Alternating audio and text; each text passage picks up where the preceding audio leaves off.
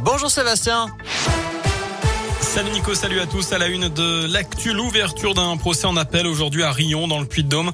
Celui d'une femme accusée d'avoir tué son beau-père d'un coup de fusil à Ghana, dans l'Allier. C'était le 24 décembre 2016. En première instance, elle avait été condamnée à 15 ans de prison d'après la montagne, mais son avocat avait obtenu sa remise en liberté en 2019. Il plaide la légitime défense. Elle encourt la réclusion criminelle à perpétuité. De son côté, l'ancien directeur de la MJC de Montluçon a été condamné hier à 6 mois de prison avec sursis par le tribunal correctionnel pour abus de confiance il lui était reproché d'avoir détourné près de 12 000 euros des comptes et des caisses de la structure. À la fois directeur et comptable entre janvier 2015 et 2017, il avait finalement été licencié pour faute grave. L'individu a évoqué d'importantes dettes dues à la prise en charge pendant plusieurs années de sa mère, aujourd'hui décédée. Dans le reste de l'actu sur les rails, c'est déjà le moment de se tourner vers les vacances de Noël. Vous pouvez réserver des billets de train pour les fêtes de fin d'année. La SNCF a ouvert à la vente sur SNCF ce matin pour des TGV Intercité et Ouigo à partir du 12 décembre.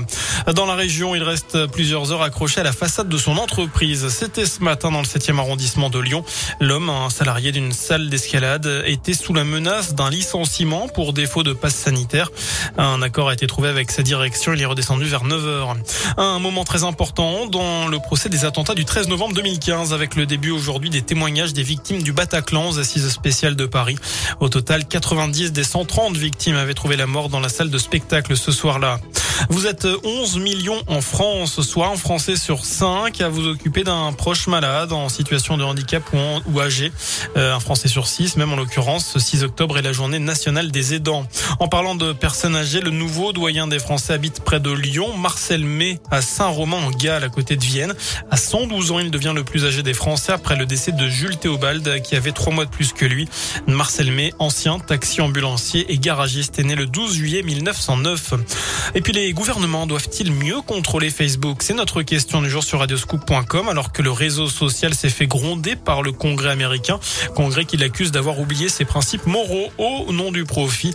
Envahissement de la vie privée, promotion de contenu toxique, utilisation des enfants et des adolescents.